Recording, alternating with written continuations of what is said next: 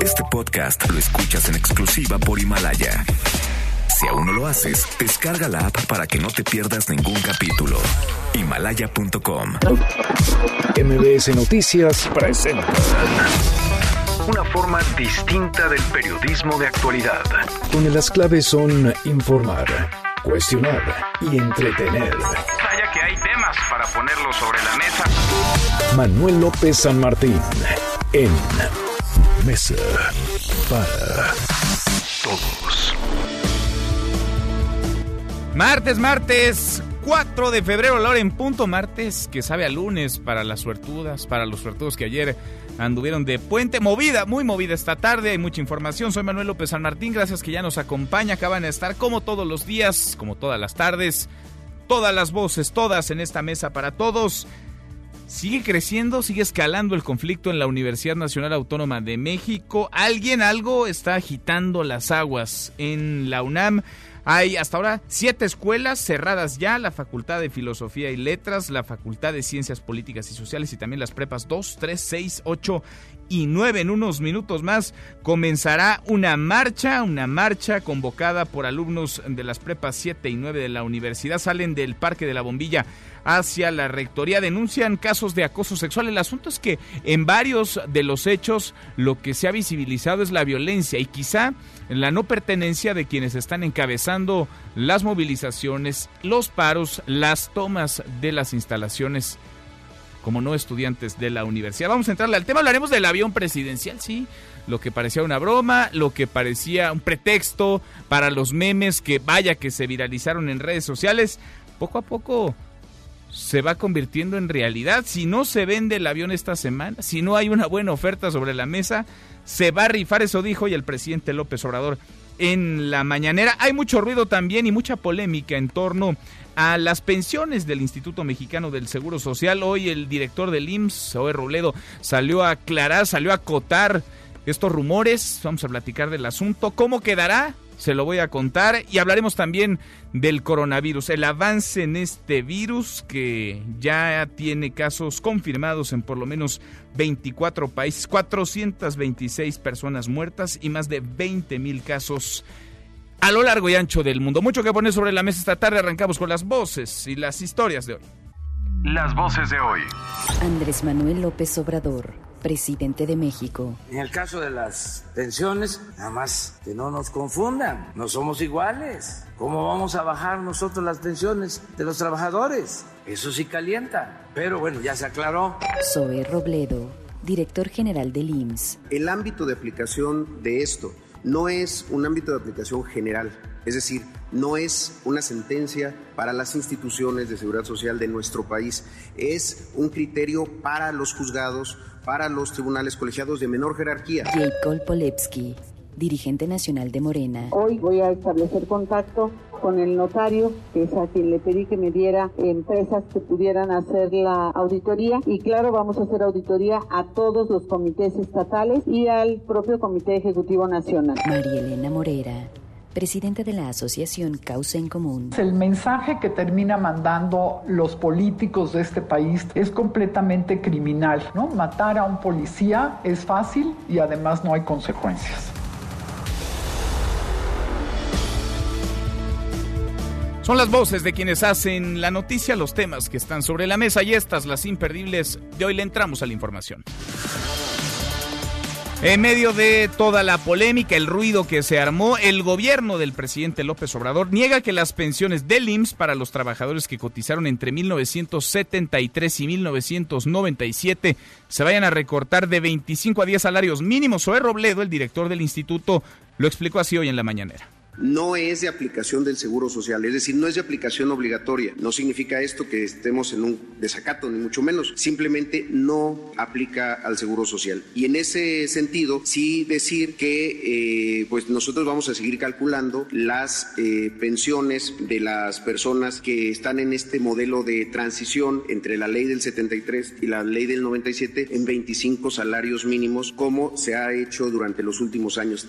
Bueno, esto le da tranquilidad a millones de personas que ayer se levantaron con la noticia de que sus eh, cálculos para las pensiones se iban a recortar de 25 a 10 salarios mínimos. Imagina usted, de 10 salarios mínimos cuando estuvo usted ahorrando durante años, décadas, quizá 25. Vamos a platicar a profundidad del tema, pero está acotado ahí por lo pronto este rumor y esta polémica que se armó. Se venció el plazo y nueve estados decidieron no adherirse al Instituto de Salud para el Bienestar, el INSABI. De estos nueve, cuatro tienen IMSS Bienestar y los cinco restantes, Aguascalientes, Baja California Sur, Guanajuato, Jalisco y Nuevo León, tendrán que buscar sus propios medios para ofrecer servicios médicos gratuitos. Última oportunidad, si el avión presidencial no se vende esta semana, entonces será rifado. Escuche la voz del presidente. Imagínense que no lo podemos vender por ser tan extravagante. Por eso ya estamos resolviendo cómo lo vamos a rifar. Si en estos días no se anima nadie, voy a utilizar estos tres días para decir tercera llamada, tercera llamada, este, porque si no, va la rifa. Bueno, va la rifa. Vamos a platicar del asunto, por supuesto. Y sigue creciendo el conflicto en la UNAM. Alguien algo agita las aguas. Siete escuelas están cerradas. La Facultad de Filosofía y Letras, la Facultad de Ciencias Políticas y Sociales y también las prepas 2, 3, 6, 8 y 9. Este martes, tempranito, alrededor de las 5.30 de la mañana, un grupo de encapuchados intentó cerrar la Facultad de Derecho en Ciudad Universitaria. Fue impedido por maestros del plantel. Habla el director de la Facultad de Derecho, Raúl Contreras. Yo sostengo que no son estudiantes porque hablaban a puras groserías y ofendían a todos los que estábamos aquí. Rompieron la pantalla, le aventaron pintura a los profesores y la verdad es que pedimos diálogo, abrió la, comunidad abrió la puerta y estamos todos adentro. Yo les pido de favor que entren a clase, que lo reporten y que ustedes no permitan que personal ajeno cierre la facultad. Bueno, a propósito del conflicto, porque ya es un conflicto, una crisis en la Universidad Nacional Autónoma de México, alumnos de las prepas 7 y 9 convocaron a una marcha. Hoy a las 2 de la tarde saldrán del Parque de la Bombilla al sur de la Ciudad de México hacia Rectoría para denunciar casos de abuso sexual. Y en los últimos dos años, de enero de 2018 a enero de 2020, 953 policías, casi mil policías fueron asesinados en México. Cada día matan a un policía y prácticamente no hay detenidos. La impunidad es la constante. Se trata de 482 policías municipales, 403 estatales y 58 elementos federales. Esto de acuerdo con un reporte de Causa en Común. Y en un hecho histórico, este día se dio a conocer la primera vinculación a proceso por la llamada Ley Olimpia, esta que castiga el acoso digital hacia las mujeres. El agresor es Jorge Daniel N., un estudiante de 21 años de edad que habría fotografiado con su celular a una joven en el baño para mujeres de la Facultad de Ciencias de la UNAM. Las remesas lograron un nuevo récord en 2019. Nuestros paisanos mandaron a nuestro país 36.048 millones de dólares, 7.04% más comparado con 2018. Y en la última actualización sobre el coronavirus van ya 425 muertos y 20.471 casos en China. Además, se contabilizan 176 contagios en 24 países y una muerte en Filipinas. Japón ha puesto en cuarentena todo un crucero con 3.711 personas a bordo, luego de que un viajero que bajó en Hong Kong resultó contagiado polémico. Como siempre, Donald Trump se burló de los demócratas, esto luego de que tuvieran que aplazar los resultados de sus elecciones primarias en Iowa ayer por incoherencias en los datos e inconsistencias en la manera de procesarlos. El presidente de Estados Unidos aprovechó para tuitear, no funciona nada como cuando ellos gobiernan el país. Por cierto, Donald Trump hoy se dirigirá al país, estará en el Congreso de los Estados Unidos, se dirigirá a los estadounidenses en su discurso del Estado de la Unión. Mañana podría cerrarse el capítulo de su juicio político en el Senado. Está enredada y muy convulsionado también la política en los Estados Unidos. En la buena de hoy, porque también hay buenas, la Agencia Espacial Mexicana amplió el plazo para que estudiantes de nuestro país puedan realizar estancias en la NASA. Cuéntanos, Citlali, ¿cómo estás? Citlali Sáenz, muy buenas tardes. Hola Manuel, buenas tardes a ti, buenas tardes también a nuestros amigos del auditorio. La Agencia Espacial Mexicana amplió el plazo para que estudiantes de nuestro país puedan realizar estancias inmersivas de investigación en el Ames Research Center de la NASA, que es de National Aeronautics and Space Administration, en este otoño 2020. Y es que el organismo descentralizado de la Secretaría de Comunicaciones y Transportes detalló que el 25 de febrero de este año es la nueva fecha límite para que las instituciones mexicanas de educación superior públicas y privadas que así lo solicitan puedan postular a sus estudiantes a fin de llevar a un siguiente nivel el talento y compromiso en materia espacial. Las personas interesadas deben cursar carreras o posgrados en ciencias, tecnología, ingeniería o matemáticas, contar con un promedio mínimo de 8.5 y con más del 75% de los créditos del plan curricular en caso de contar solo con estudios de licenciatura, así como también la certificación de inglés. Manuel es mi reporte del auditorio. Buenas tardes.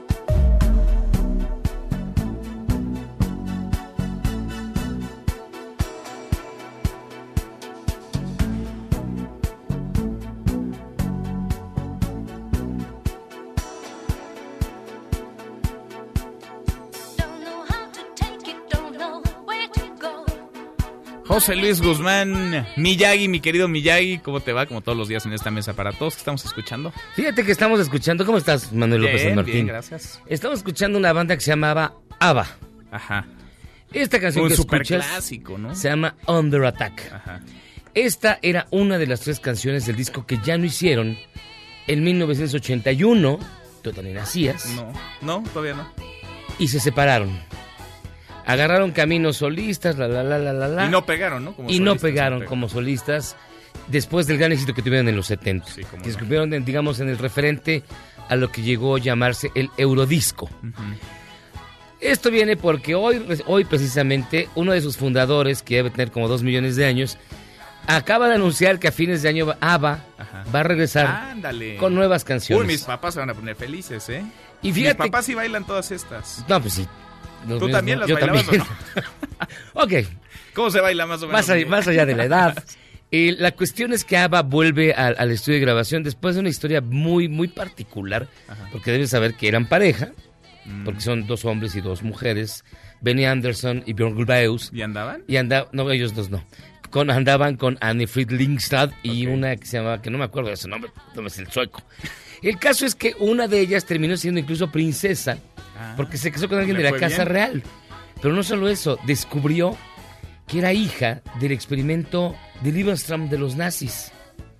Ah, caramba. Cuando los nazis toman Sí, sí, Noruega, sí, porque era Noruega, Ajá. ella era morena, este, uno de los SS embaraza a la mamá dentro de estos proyectos de fertilas clínicas. Y ella resulta que descubre muchos años después que es hija de un SS de las tropas alemanas y que formaba parte de este proyecto de los bebés perfectos, rubios y arios.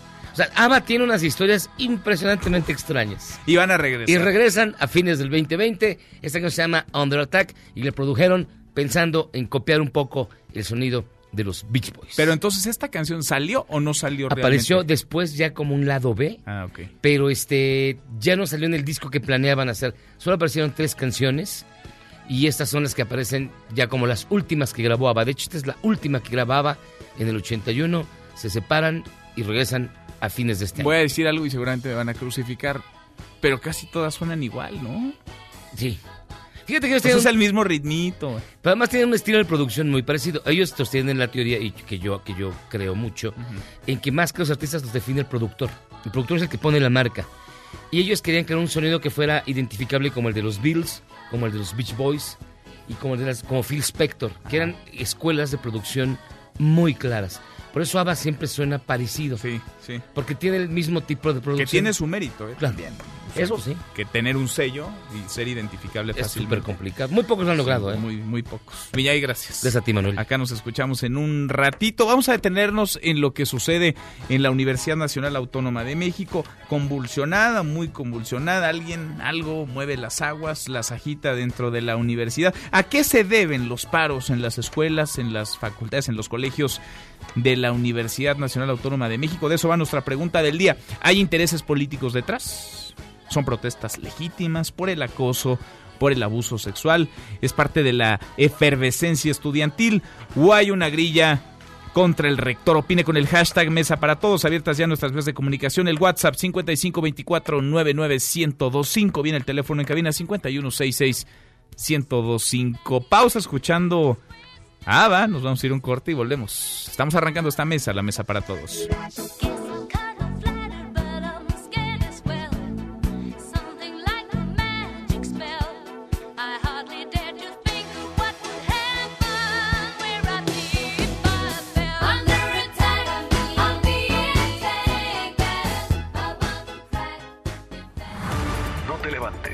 Podrías perder tu lugar en la mesa para todos. Con Manuel López San Martín. Regresamos. Este es su archivo muerto en Mesa para Todos. Mark Zuckerberg, creador de Facebook, habla sobre su red social la tarde de su lanzamiento. Esperaba se conectaran 500 personas. 4 de febrero, año 2004. Well, it's impossible to tell. When we first launched, we were hoping for, you know, maybe 400, 500 people. Harvard didn't have a Facebook, so that's the gap that we were trying to fill. And now we're at 100,000 people, so who knows where we're going next. Um, we're hoping to have many more universities by fall, hopefully over 100 or 200. And from there, we're going to launch a bunch of side applications, which should keep people coming back to the site and maybe could make something cool.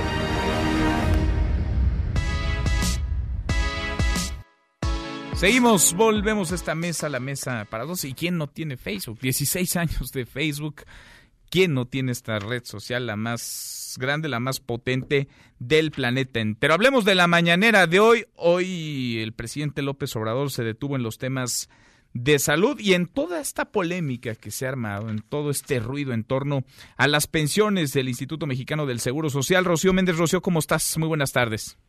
¿Qué tal, Manuel? Muy buenas tardes. Pues el día de hoy se hablaron de muchos temas y en principio se aclaró que tres estados panistas, Aguascalientes, Baja California Sur y Guanajuato, y dos independientes, Jalisco y Nuevo León, son cinco estados de nueve en total que decidieron no sumarse al nuevo Instituto de Salud para el Bienestar, el INSABI, pero en particular estas cinco entidades no cuentan con la operación del IMSS Bienestar. Así lo informó el subsecretario de Prevención y Promoción de la Salud, Hugo López Gatel. Escuchemos.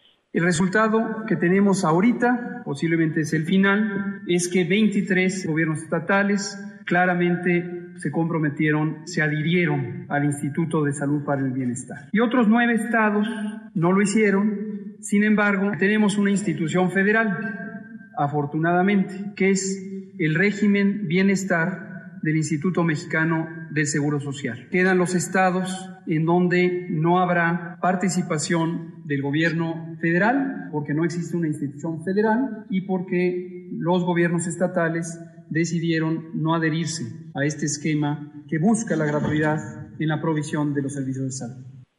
Sin embargo, Manuel, el presidente Andrés Manuel López Obrador enfatizó a los ciudadanos de estos estados donde sus gobernadores decidieron no adherirse al sistema, que la federación se compromete a transferir los fondos de salud que por ley les corresponden en tiempo y forma. También dentro del reporte semanal El Pulso de la Salud, el subsecretario López Gatel afirmó que se registra un 98% de recetas surtidas en IMSS Bienestar. También se destacó que hay 70 hospitales de los cuales todavía había conflictos para su terminación. De esos, 18 ya fueron concluidos y de los 120 centros de salud, 70 ya están terminados al arranque del 2020. También se recordó que serán basificados 17.274 médicos y enfermeras y se confirmó que 23 institutos nacionales de salud y hospitales federal, federales, es decir, todos aquellos que forman parte de este padrón, ya se comprometieron a que a más tardar al primero de diciembre de este año ya no cobrarán cuotas de recuperación ni medicamentos a pacientes de escasos recursos,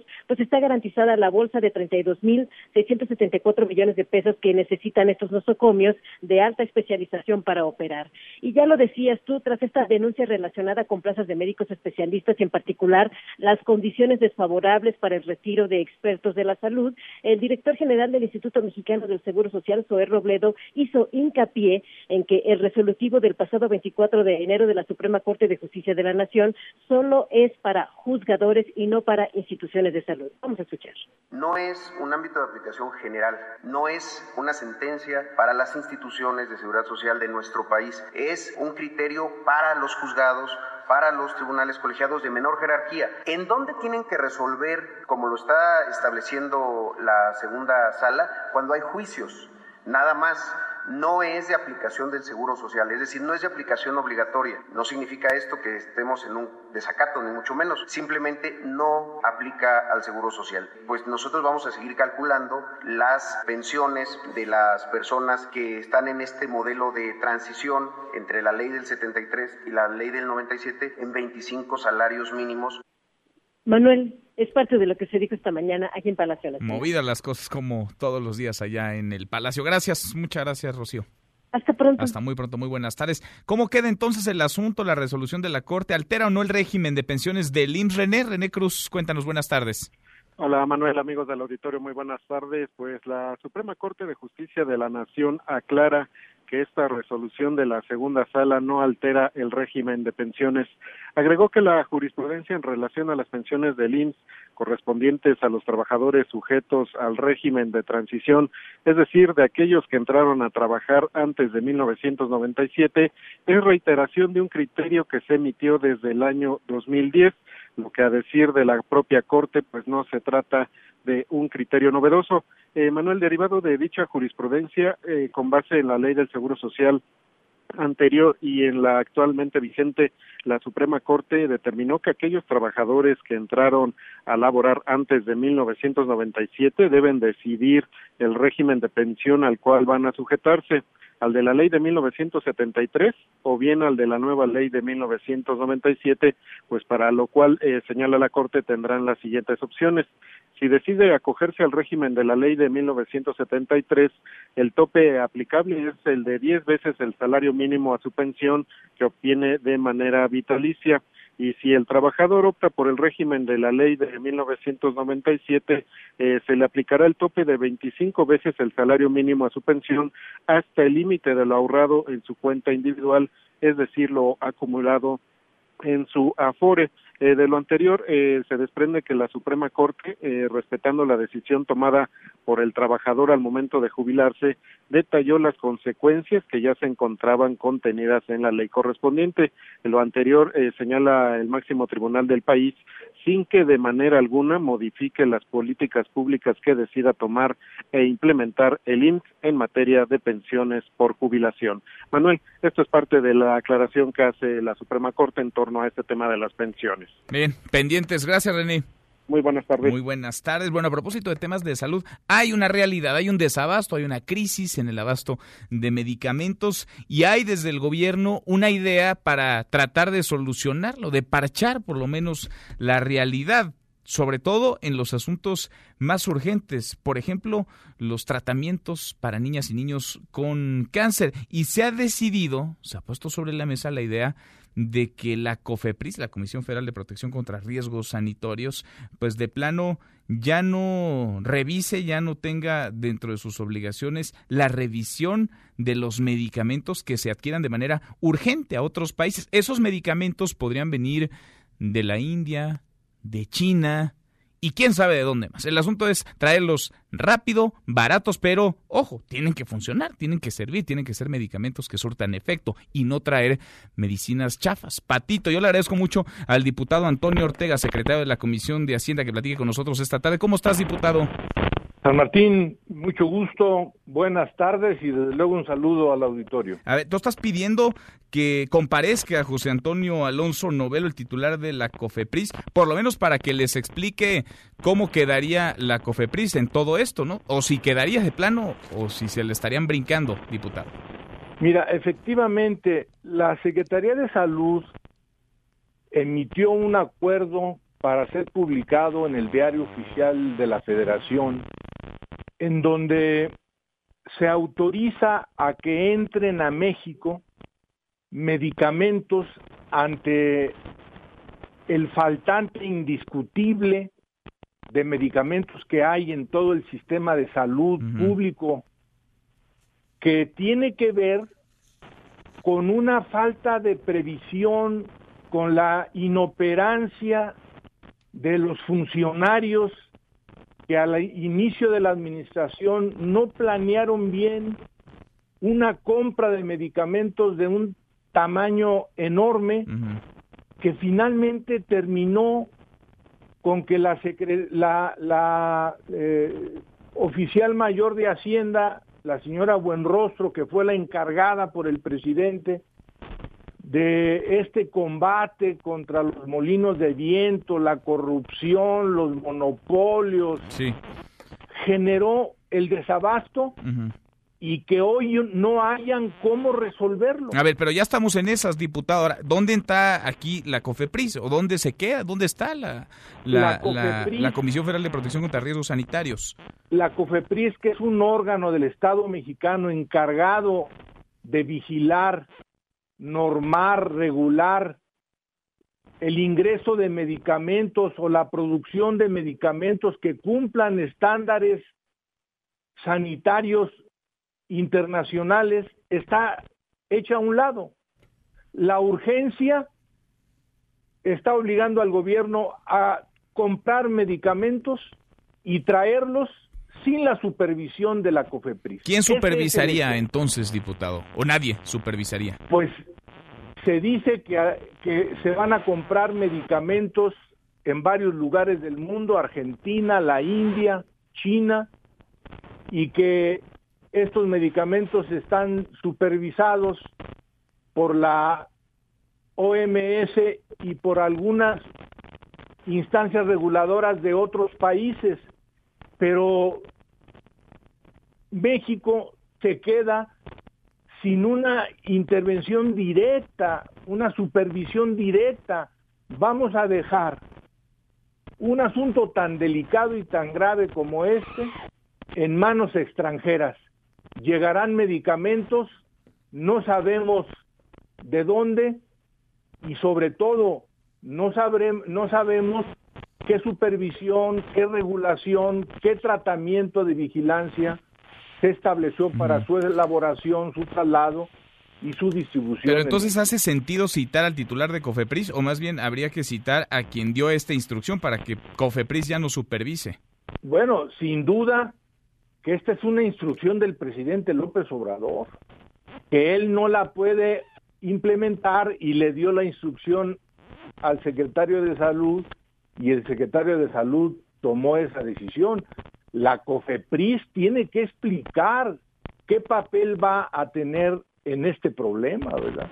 Porque está hecha a un lado. Le han dicho, tú te quedas al margen, vamos a comprar los medicamentos que requerimos, hay un faltante que ya no lo pueden ocultar, la falta de planeación les explotó en la cara y están comprando medicamentos en el extranjero, cuando muchos de esos medicamentos se pueden comprar en México. En México hay más de 70 empresas, eh, laboratorios que tienen a más de 50, 70 mil trabajadores que están hechos a un lado bajo la idea del presidente y de la señora Buenrostro de que formaban parte de una mafia de un complot de corrupción. Bueno, y si había sobreprecios, ¿no, diputado? ¿A poco ustedes iban a meter las manos al fuego por los laboratorios y los distribuidores de medicamentos? Yo no lo dudo que podía haberse regulado de mejor manera, pero el remedio resultó peor, porque finalmente se compran medicamentos en el extranjero fuera de tiempo.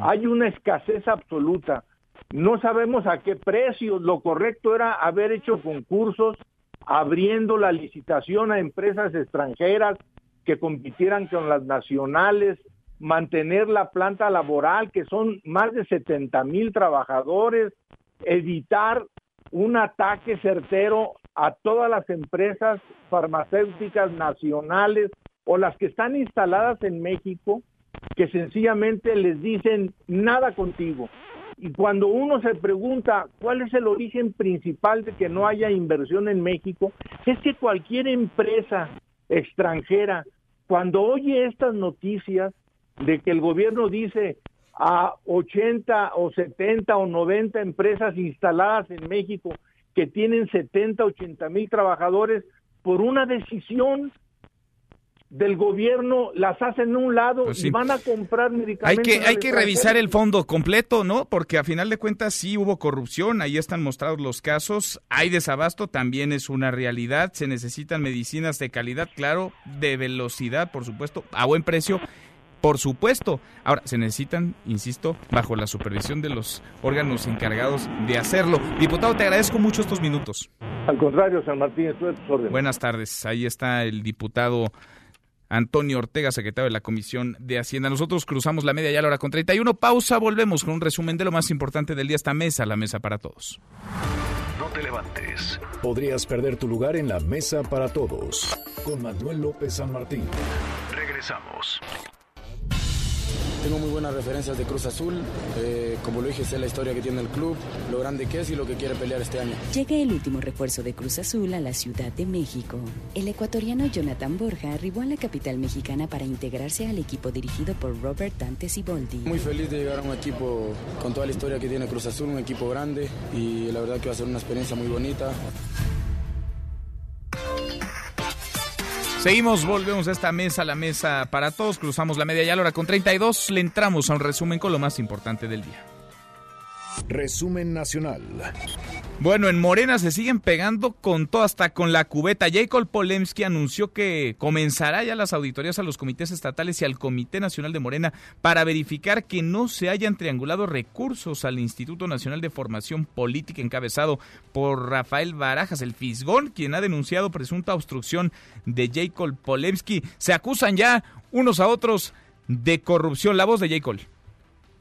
No hay posibilidad alguna de que se le entregue dinero al, al, a ningún instituto porque lo establece claramente el estatuto y también lo que el INE nos mandata de que no tienen y no pueden tener ni patrimonio, ni personalidad jurídica, ni patrimonio propios. Estos obviamente son términos jurídicos que yo sé que entienden más ustedes, pero muchos de nuestros compañeros no. Bueno, en los últimos dos años, de enero de 2018 a enero de este año de 2020, 953 policías, casi mil policías fueron asesinados en México.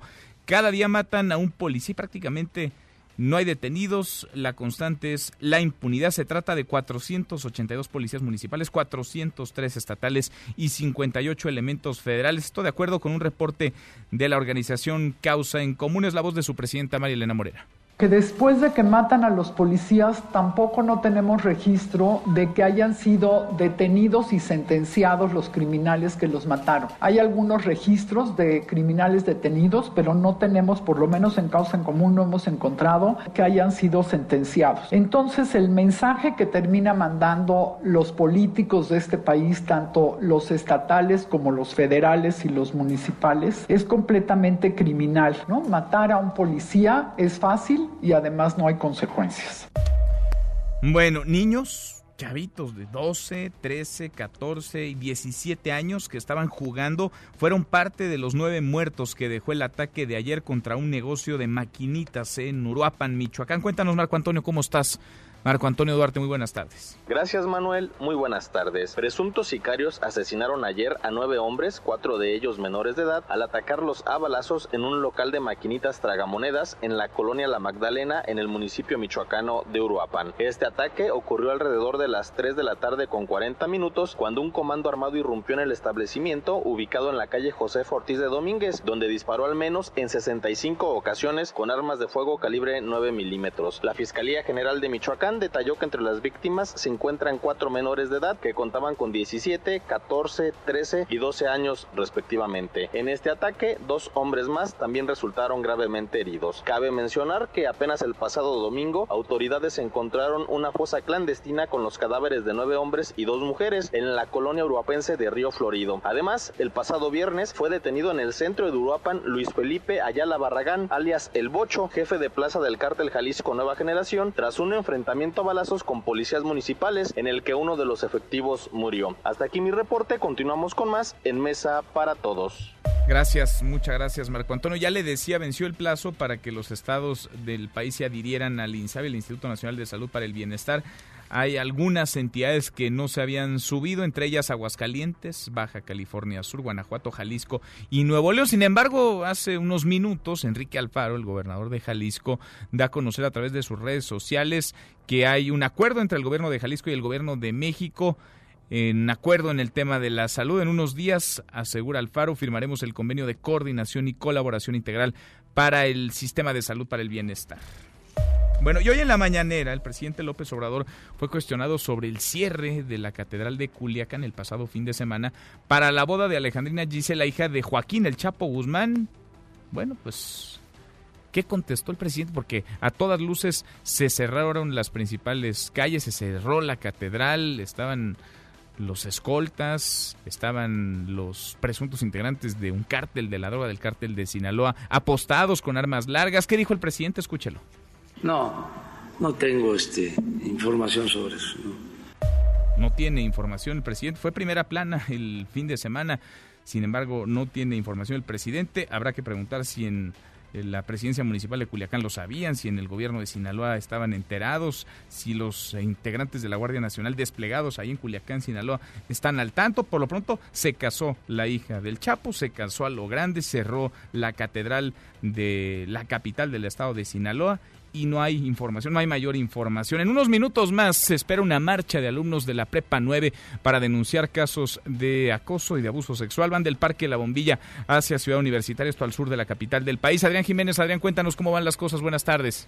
¿Qué tal? Buenas tardes, Manuel Auditorio. Efectivamente, estudiantes de la Prepa 9 de la UNAM marcharán a las 14 horas del Parque de la Bombilla a la Rectoría en Ciudad Universitaria, donde se prevé hagan un mitin para entregar a las autoridades universitarias y dar lectura a su pliego petitorio. Asimismo, los paristas buscan que las autoridades de la universidad firmen una carta de amnistía, documento que según los propios directivos no se firmará, pues la amnistía no eh, aplica, dicen, cuando ya se cometió un ilícito, aunado a que también ya asignaron una carta de no represalias. Además, se tiene contemplado que estudiantes de otros planteles de la UNAM de igual forma marchen para entregar sus propios pliegos petitorios. Hasta el momento siguen en paro las preparatorias 3, 6, 8 y 9 y las facultades de Filosofía y Letras y de Ciencias Políticas y Sociales.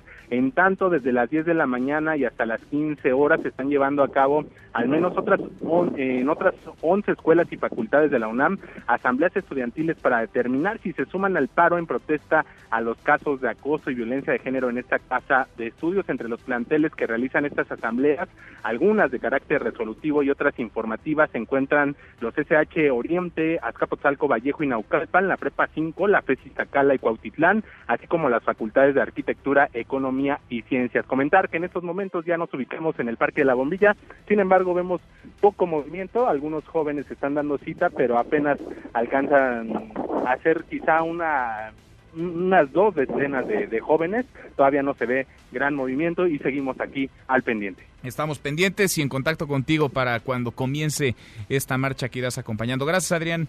Buenas tardes. Muy buenas tardes. Hasta aquí el resumen con lo más importante del día. Pausa y volvemos. Hay más en esta mesa, la mesa para todos. Información para el nuevo milenio. Mesa para todos con Manuel López San Martín. Regresamos. We have no choice but to embark on this perilous journey. La cinta Doolittle, protagonizada por los actores Robert Downey Jr., Antonio Banderas, Michael Sheen y Jim Broadbent, se colocó en el primer lugar de la taquilla mexicana en el fin de semana que comprendió del 31 de enero al 2 de febrero. Bad Boys para siempre se posiciona en segundo lugar tras dos fines de semana a la cabeza.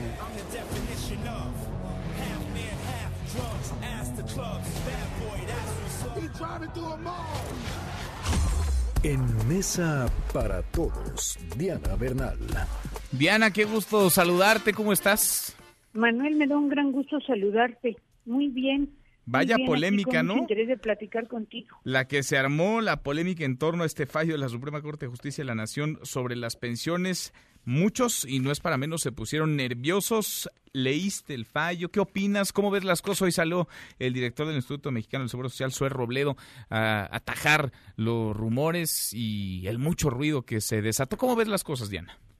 Mira, jurídicamente la decisión de la Corte creo que es correcta y está muy sustentada porque se trata, hay que tener muy en claro esto, Manuel, nada más se trata de aquellos trabajadores que cotizaron, aunque sea tres semanas, conforme a la anterior ley del Seguro Social de 73 y que dejó de estar en vigor en 1997. Como se cambia el sistema de afores, así como trabajador te daban a escoger si te pasabas al nuevo sistema de afores o te quedabas en el anterior, en el que es de reparto, en el que se paga con recursos fiscales, además de recursos de los trabajadores. Entonces, muchos trabajadores optaron por quedarse en el sistema anterior, se calcula que 20 millones. Y para estos trabajadores la Corte dijo que el tope máximo de la pensión podía ser 10 salarios mínimos. Sin embargo, el Seguro Social en algunos casos estaba pagando hasta 25 salarios mínimos. Ahora, hay que pensar que el que alcanza 25 salarios mínimos, Manuel, es porque ha tenido un sueldo de muy buen nivel. No cualquier persona alcanza una pensión de este nivel. Ahora, yo, yo sí quisiera hacer un poquito la reflexión de que estas pensiones se pagan con los recursos de los trabajadores y de los patrones en un fondo común. porque son pensiones anteriores a la, a la FORE, que eran pensiones de reparto. Sin embargo, lo digo con todo respeto, los ministros de la Corte gozan de pensiones con recursos fiscales, o sea, ellos no aportan para su pensión. Y como lo han publicado los medios, pues ministros que a veces trabajaron dos años, tres, cuatro, pues tienen pensiones ahorita de aproximadamente 200 mil pesos o más. Yo lo que digo es que urge una reforma al sistema de pensiones, porque ya el mexicano, la mexicana que tiene 25 salarios mínimos ya es privilegiado. Por lo general, solamente los que alcanzan a cotizar con un sueldo muy alto llegan a esta pensión. Por lo pronto, pues hoy Robledo dijo que van a seguir pagando solamente este grupo de trabajadores y solo que hayan cotizado lo suficiente, pues los 25 este, salarios mínimos de pensión por cesantía en edad avanzada. Pero entonces esto no es para todos, no es parejo, es solamente para ese grupo, Diana. Sí, la verdad es un sistema de pensiones que ahorita digamos que a nivel internacional está en crisis porque los nuevos trabajadores que entraron a partir de 97 tienen una FORE y apenas va a venir la primera generación de pensionados y la FORE no está alcanzando ni con altas cantidades a generar una pensión ya no digamos de 25 salarios mínimos, sino ni de 10 salarios mínimos. Solamente que ahorraras adicionalmente.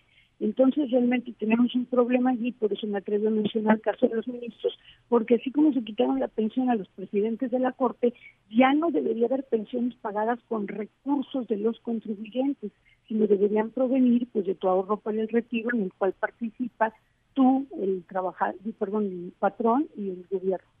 Bueno, entonces se mantiene el tope, 25 salarios mínimos para la pensión de los trabajadores de esta llamada generación de transición. Transición, y solo por decisión del director del Seguro Social, porque en realidad la Corte interpretó que debe ser hasta 10 salarios mínimos nada más. Hasta 10, para todos, parejo para los de la época de transición, porque los que están en Afore te van a pagar lo que tú alcances a ahorrar. Es como un fondo de retiro y cuando te retiras, tú por ejemplo que eres una persona muy joven, si estás cotizando seguramente estás en Afore. Entonces cuando te retires te van a decir, a ver, usted tiene tanto señor y con eso le alcanza para darle una pensión de tanto dinero. Allí ya no hay límite porque es dinero, pero a la vez se genera muy baja la pensión por el problema del manejo de los fondos de pensiones, las comisiones y los rendimientos de los capitales. Bien. Pues interesante, valía la pena hacer la acotación porque sí, hay mucho ruido y muchísima polémica. Diana, gracias como siempre. Gracias, Manuel, muy buen día. Que estés muy bien, muy buenas tardes. Los numeritos del día. Sí, Tlali Sainz y Tlali, qué gusto saludarte, ¿cómo estás? Hola Manuel, buenas tardes a ti, buenas tardes también a nuestros amigos del auditorio.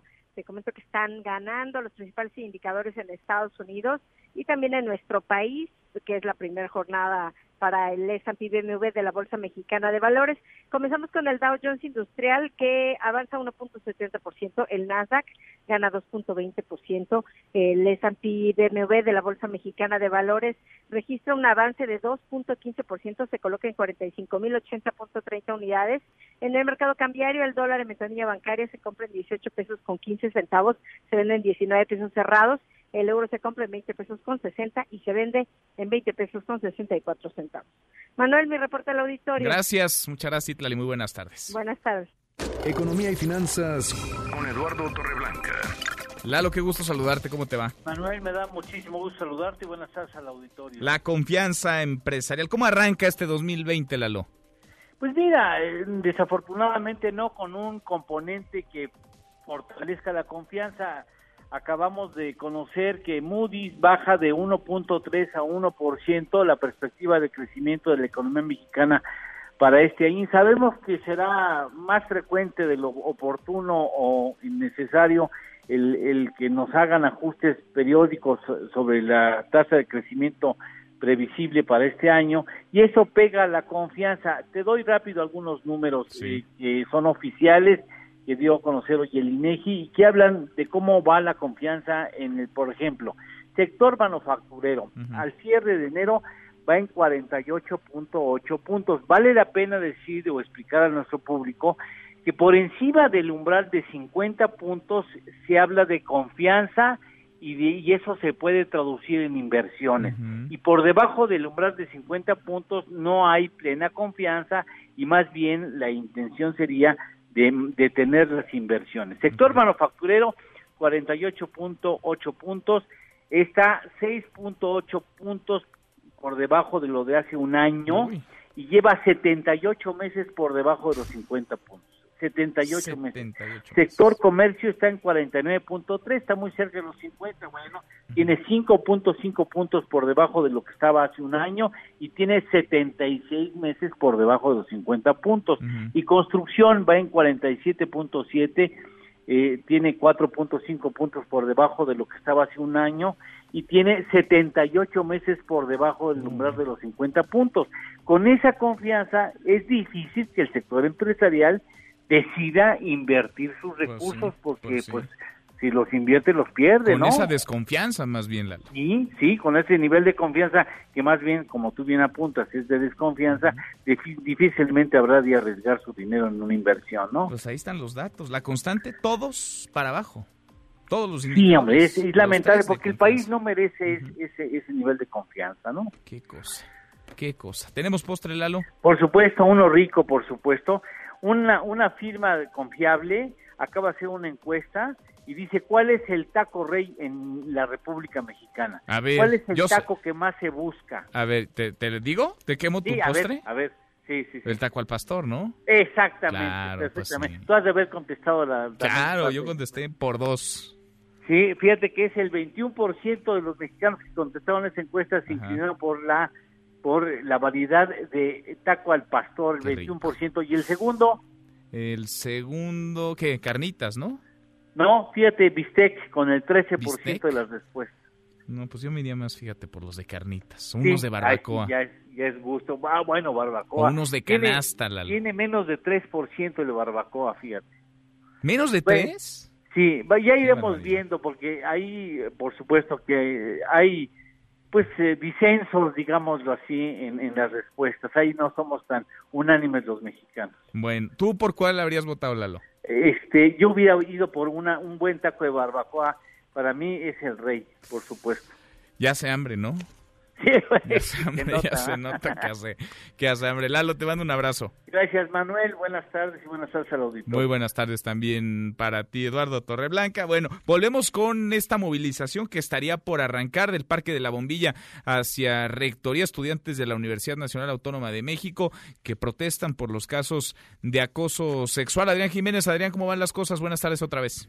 ¿Qué tal? Muy buenas tardes, Manuel Auditorio. Efectivamente, ya nos ubicamos aquí en el Parque de la Bombilla. Vemos que pues eh, han dado cita algunos jóvenes, muy pocos todavía de ellos, aunque la convocatoria emitida a través de redes sociales marcaba la una de la tarde. Bueno, pues han llegado muy pocos hasta este lugar. Eh, vemos ya también presencia de, de personal de la Comisión Nacional de Derechos Humanos que han acompañado estas marchas estudiantiles y también vemos ya también presencia de elementos de la Secretaría de Seguridad Ciudadana, elementos de tránsito que por supuesto pues van a tener que hacer cortes a la circulación en su recorrido eh, que llevarán y se tiene previsto sea por toda avenida de los Insurgentes Sur hasta llegar a Ciudad Universitaria. Unas cuatro patrullas de, de policía de tránsito y una más de elementos de seguridad es lo que eh, podemos observar en estos momentos y muy poca concurrencia hasta ahorita. Poca gente hasta ahora. Adrián, volvemos contigo al ratito. Claro que sí, seguimos aquí al pendiente. Gracias, muy buenas tardes. Es mi compañero Adrián Jiménez. Vamos a darle seguimiento, ponerle la lupa a esta movilización porque están pues eh, convulsionadas, muy agitadas las aguas en la Universidad Nacional Autónoma de México. Hay este día, hasta esta hora, siete planteles entre preparatorias y facultades cerrados en la UNAM. Vamos, vamos cerrando esta primera hora saludando ya a nuestros amigos de Aguascalientes, Aguascalientes. Allá nos escuchan a través de Alternativa en el 92.7 de FM. Y a propósito de la Universidad, de eso va nuestra pregunta del día. ¿Qué hay detrás? ¿A qué se deben los paros en las escuelas, en los colegios, en las facultades de la UNAM? ¿Intereses políticos? Protestas legítimas por el acoso, por el abuso, efervescencia estudiantil o hay una grilla, grilla contra el rector. Hasta ahora el 63.9% de quienes han participado nos dicen intereses políticos, el 18.1% grilla contra el rector, 12.5% efervescencia estudiantil y solamente 5.6% protestas legítimas. Pausa y volvemos con la segunda de esta mesa, la mesa para todos. Información para el nuevo milenio. Mesa para todos con Manuel López San Martín. Regresamos. El 4 de febrero de 1983 muere Karen Carpenter, exitosa cantante y baterista estadounidense famosa por el dúo The Carpenters, conformado por ella y su hermano Richard Carpenter.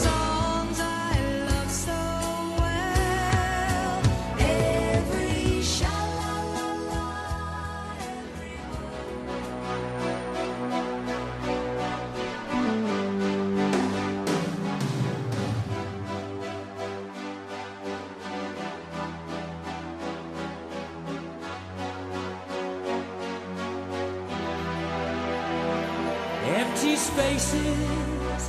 What are we living for?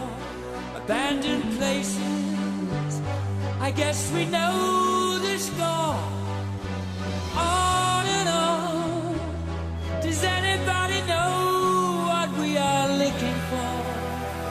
Another hero, another mindless crime behind the curtain.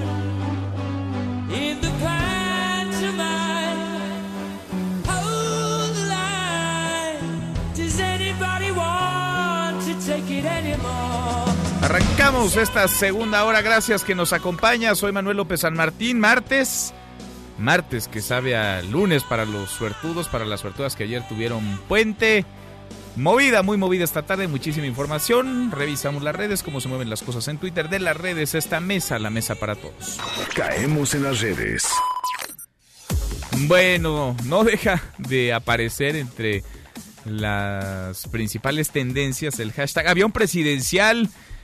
Pues sí, al principio algunos lo tomaron o lo tomamos como una broma, cotorreo, un pretexto para los memes. Vaya que había algunos de ellos creativos, muy creativos, pero resulta que pues esto hay que irlo tomando en serio. La rifa del avión presidencial cada vez es más una realidad. Última llamada, última oferta. El presidente López Obrador ya le puso plazo final a la venta de este avión. Si el TP-01, ese avión en el que viajaba Enrique Peña Nieto, que compró Felipe Calderón, que no tenía ni Obama y al que jamás se subirá el presidente López Obrador, no sale si no hay comprador que ponga sobre la mesa una buena oferta. Entonces se va a rifar las palabras del presidente hoy en la mañanera. Imagínense que no lo podemos vender por ser tan extravagante. Por eso ya estamos resolviendo cómo lo vamos a rifar. Si en estos días no se anima nadie, voy a utilizar estos tres días para decir tercera llamada, tercera llamada, este, porque si no, va la rifa. Va la rifa, tercera llamada, dice el presidente López Obrador. Bueno, 6 millones de cachitos de a 500 pesos el cachito. En eso nos quedamos, a menos que nos cambien las reglas, pero en eso nos quedamos.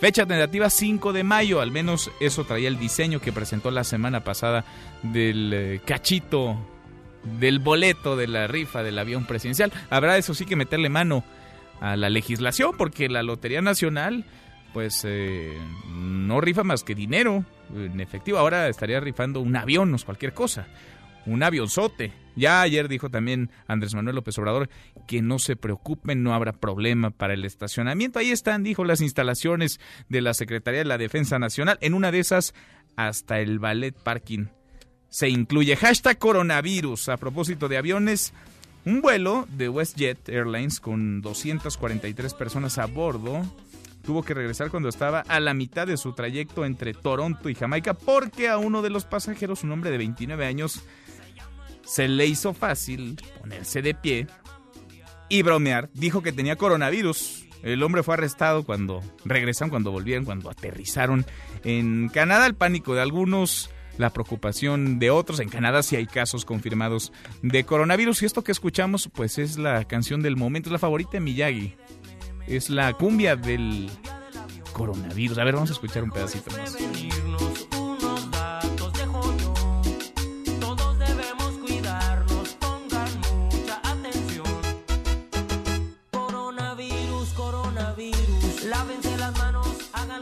Bueno, ahí está la cumbia que incluye recomendaciones, consejos para prevenir el contagio de coronavirus. Ya en serio, el avance Va rápido, el coronavirus hasta ahora registra 426 muertes, 425 de ellas dentro de China, una más en Filipinas y 20.471 casos confirmados en China, 176 en 24 países y contando prácticamente todos los días se agregan países a la lista y por supuesto el número de contagios está creciendo por miles todos los días y de muertes por decenas. Hashtag UNAM.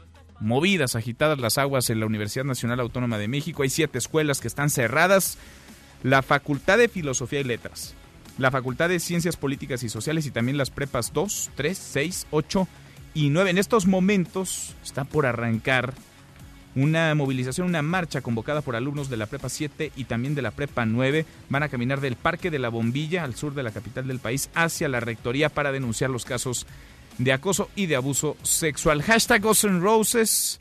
La banda estadounidense eligió a México y acaba de arrancar su gira mundial 2020. Lo hará el próximo 14 de marzo en la edición 21 del Festival Vive Latino. Después van a irse a varios países, en Latinoamérica, en Europa, cerrarán en los Estados Unidos, pero esta gira arranca en nuestro país.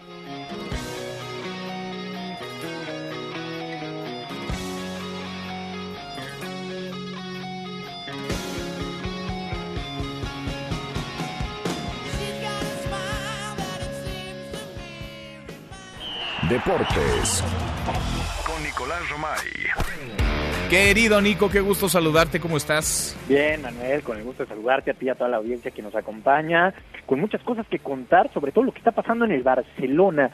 De no creerse, Manuel, información en directo, porque el diario Sport le hace una entrevista a Vidal, quien funge como director deportivo.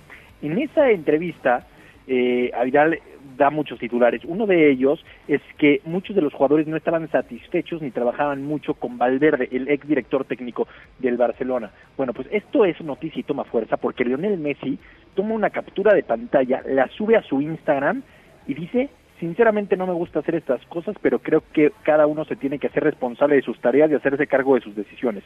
Los jugadores de lo que pasa en la cancha y además somos los primeros en reconocer cuando no estuvimos bien. Los responsables del área de dirección deportiva también deben asumir su responsabilidad y sobre todo hacerse cargo de las decisiones que toman. Por último, creo que cuando se habla de jugadores habría que dar nombres, porque si no nos está ensuciando a todos y alimentando cosas que se dicen y no son ciertas. En los casi 20 años que lleva de carrera Lionel Messi, nunca había pronunciado una opinión así de dura, así de tajante, como la acaba de hacer. es increíble porque Lionel Messi lleva años siendo referente del Barcelona, lleva años siendo referente del fútbol mundial, lo que diga tiene un peso específico, pero ahora toma la batuta y es una declaración directa contra el director deportivo. Entonces, las repercusiones serán muy grandes, o se va Messi o se ve el director deportivo. ¿Te digo quién se va a ir, Nico? El director deportivo. Pues sí. Sí, sí, sí. Pues sí. Pero vaya crisis del Barcelona. ¿eh? Qué cosa, mira. Vaya crisis del Barcelona, información en directo lo que está pasando en estos momentos con el Barcelona, que preocupa y preocupa bastante porque eh, los resultados deportivos, pues entre que se dan y no se dan, pero si eso le sumas eh, este tipo de declaraciones, bueno, pues ya te, desnuda una una declara, una crisis absoluta, ¿no? Mira, las broncas llegan también, alcanzan al Barcelona, hasta el Barcelona, Nico. No, bueno, claro, claro, y, más porque está en el ojo del huracán, ¿no? el Barcelona siempre es un, un, equipo muy mediático y que y que vive con, con este tipo de, tensión. Y por el otro lado, eh, Manuel, hoy en Liga MX, fíjate, vamos, vamos a tener fútbol del día de hoy hasta el domingo. Ah, a ver cómo. Liga MX el día de hoy, partido pendiente América contra Puebla de la jornada 1 que se juega el día de, hoy. Eh, mañana tenemos a Monterrey contra Necaxa, también partido pendiente, ¿no? Pero bueno, hoy en Puebla, el América que en caso de ganar se, que, se quedaría en la posición 7 de la tabla, no ha sido un arranque alentador para el América definitivamente. Y en caso de perder, Nico, siempre andas muy optimista con el América. En, caso, de, perder, fuera de zona de liguilla, pues se quedan en el puesto en el que están. Ah, bueno, muy bien. Y en caso de perder, pues no se mueve nada. Ah, bueno. No, pues sí oye, pierde tres puntos, los dejan ir, ¿no? Pues no, más bien no los ganan, ¿no? se quedan ahí eh, fuera de zona de liguilla. Un mal arranque, la verdad, para... mal, mal arranque, pero ahí están los pretextos del piojo, que si un fuera de lugar, que si el árbitro, que si un expulsado, que no era expulsado. Siempre hay pretextos para el piojo. siempre. Te, te, molestó eso, ah? No, no me molesta, nada más lo describe perfectamente. Nunca asume una derrota. Nunca la asume Nico. hay que saber ganar y hay que saber perder, ¿no? Sí, estoy de acuerdo. Estoy de acuerdo. Y el piojo no sabe ni ganar ni perder. Se le complican las dos. A ver, a diferencia de, otros equipos que con tres partidos están en zona de liguilla. O sea, el Necaxa tiene tres partidos jugados, tiene siete puntos. En caso de ganar, se pondría líder el Necaxa. O sea, si mañana gana el Necaxa, sería líder de la liga. Qué bonito se escucha eso, Nico. Sí, eso sí te gusta. Eso sí me gusta. Bien. Eso sí me gusta. Muy es bien. lo que Entonces, pasa. fútbol, mucho fútbol, Nico. Hay mucho fútbol de aquí hasta el domingo y también pendientes, eh, querido Manuel, del desfile de Kansas City, que es el día de mañana, eh, el desfile del Super Bowl. Mega festejo, ya imagino. Sí, festejote. Sí. Pues sí. Eh, después de 50 años, imagínate, Manuel. Se lo merecen y se lo ganaron, aunque tú nos has dicho acá, Nico, lo mejor del Super Bowl, el medio tiempo, ¿no? Llegamos a esa conclusión tú y yo ayer, ¿no? Llegamos, llegamos a esa conclusión. Así en es. En conjunto, por unanimidad, Nico. Correcto. Por unanimidad. En un ratito los escuchamos. Los esperamos 3 de la tarde en Marca Claro por MBS Radio, aquí en esta misma estación. Abrazo, Nico. Saludos. Nicolás Roma y con los deportes. Pausa antes, una vuelta por el mundo de la mano de mi tocayo Manuel Marín y volvemos. Hay más en esta mesa, la mesa para todos. Internacional. El gran perdedor en las primarias por la candidatura presidencial en Estados Unidos fue el Partido Demócrata. Los resultados de Iowa ni siquiera han podido conocerse debido a una falla técnica. El candidato Pete Buttigieg se declaró ganador por encima de Joe Biden y Bernie Sanders. Al final, el único ganador fue el presidente Donald Trump, quien esta noche dará su famoso discurso del Estado de la Unión. Hong Kong reportó su primera muerte por coronavirus, la segunda fuera de China, donde inició el contagio, que se ha extendido por todo el mundo y que ha dejado cientos de muertos y golpeado a la segunda mayor economía del mundo. No te levantes. Podrías perder tu lugar en la mesa para todos. Con Manuel López San Martín. Regresamos. Harto del bullying, alumno de Nuevo León amenaza con tiroteo. A través de sus redes sociales, el estudiante de la secundaria número 7 lanzó la intimidación. Elementos de seguridad estatal se movilizan ante el amago.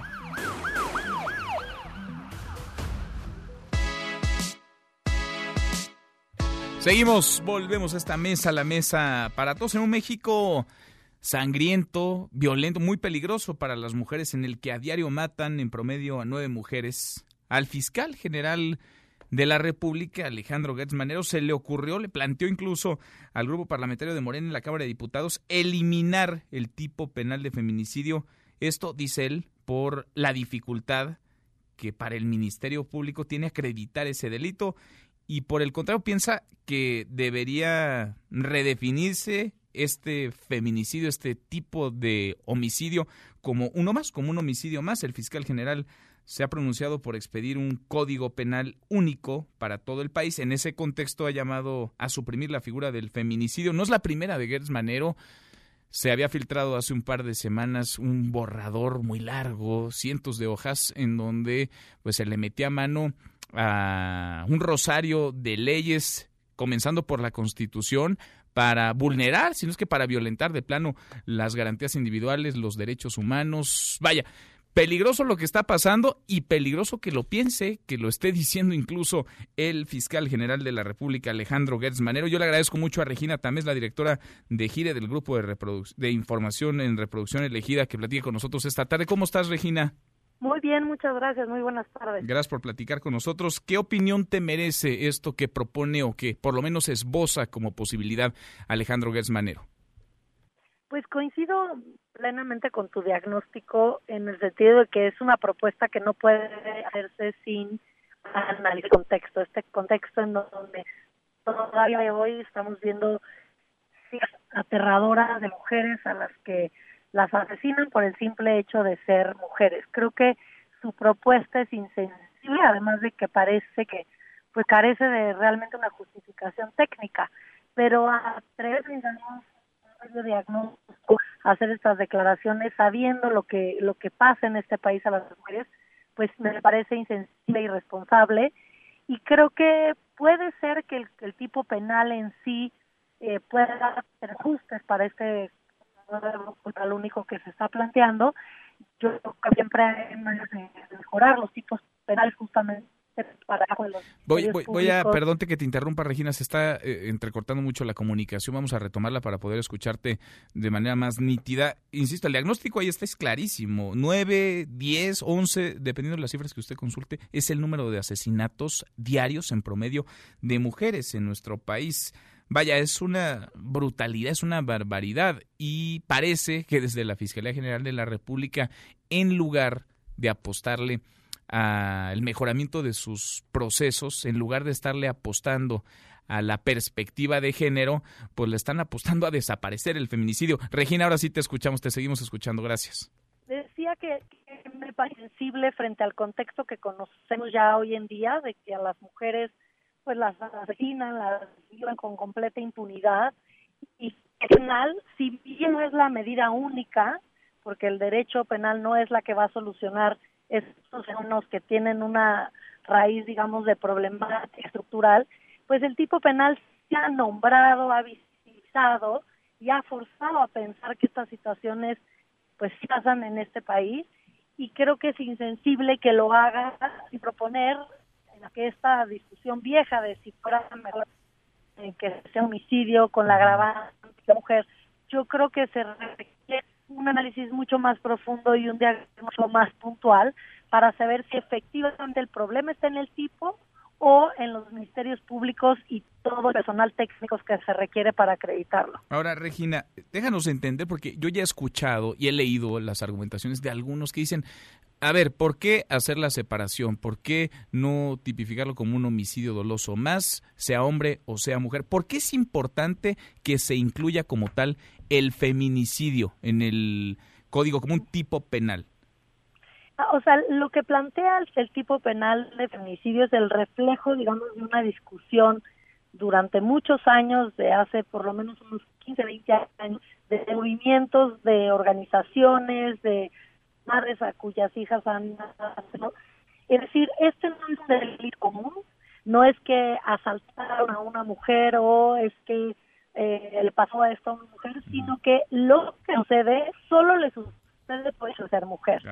¿no? Hay, hay una razón que está vinculada estrechamente con el hecho de que la víctima sea mujer. No es que haya delincuencia común eh, menor o mayor a los hombres, creo que efectivamente los hombres también son víctimas de muchos delitos.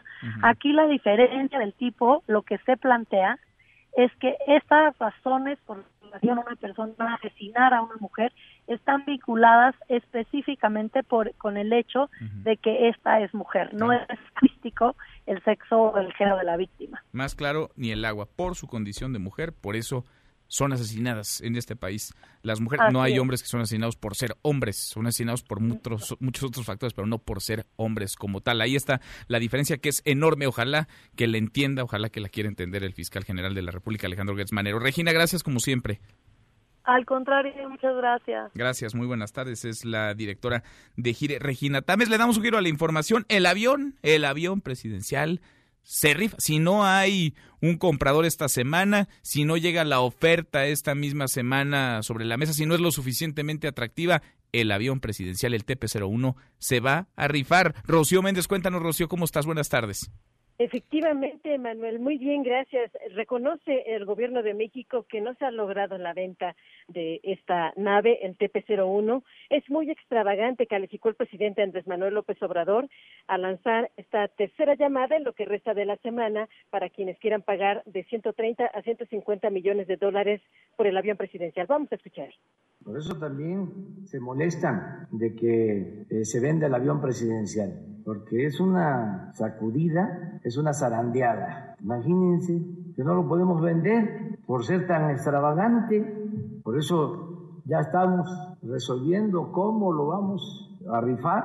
Si en estos días no se anima nadie, voy a utilizar estos tres días para decir tercera llamada, tercera llamada, porque si no, va la rifa, ya estamos resolviendo. Enfilado en esta altamente probable rifa del avión presidencial Manuel, el presidente López Obrador planteó dos escenarios, o bien un solo ganador del avión, o varios ganadores, e incluso sugirió la venta de 100 o hasta mil posibles boletos ganadores. Una vez definido ello, habrá reunión con empresarios para pedir su opinión. Esto sucederá la próxima semana. Escuchemos. Se les va a hacer ya el planteamiento definitivo, en el caso de que sea la rifa, para que nos ayuden a colocar cuatro millones de cachitos. Es voluntario, es pedirle a los empresarios que nos ayuden a resolver el problema, que piensen que el dinero se va a utilizar para equipo médico. Estamos pensando en cuatro millones, que son a 500 pesos, dos mil millones ellos nos ayudarían a colocarlos ya sea en centros comerciales como promoción a sus trabajadores, ellos verían y también ya garantizó el apoyo de los billeteros para el resto de los boletos en su venta. Es el reporte al momento, Manuel. De los billeteros y de los integrantes de Morena, pasando por los diputados que le van a entrar a la rifa, han dicho Mario Delgado, Dolores Padierna, entre otros. Gracias, Rocío. Hasta pronto, Manuel. Hasta muy pronto, muy buenas tardes. En Mesa para Todos, Ezra Shabot. Ezra, querido Ezra Chabot, qué gusto saludarte. ¿Vas a ahorrar para comprar cachitos para esta rifa del avión presidencial? ¿Cómo te va? Hola, ¿qué tal? Manuel López San Martín. Pues no puedo comprar lo que no es de propiedad del Estado mexicano. En todo caso, pues habría que ver primero si tienen la factura del avión para poderla rifar. Creo que mm. ese es el primer elemento. Y creo que no la tiene porque no la acaba de pagar pues no, estás hablando de un arrendamiento, entonces por supuesto ahí hay un problema técnico difícil de resolver. Eso por un lado y por otro, bueno, pues el hecho de que precisamente este tipo de aviones que utilizan los distintos mandatarios, pues eh, son difíciles de vender, es como cuando se compran esos cochecitos pues muy muy caros que tienen un montón de cositas y que son deportivos, etcétera, pues luego venderlos es un problema porque precisamente pues eso, se trata de eso, de pues eh, digamos instrumentos que son eh, eh, construidos para determinado tipo de personas que tienen pues por un lado o una tienen por supuesto mucho dinero y tienen pues la necesidad de utilizarlos para determinado tipo de actividad y bueno pues esto se trató de un avión hecho para las necesidades de un presidente, que si era demasiado, que si esto no debió haberse hecho con tanto lujo como tal, pues es otro problema.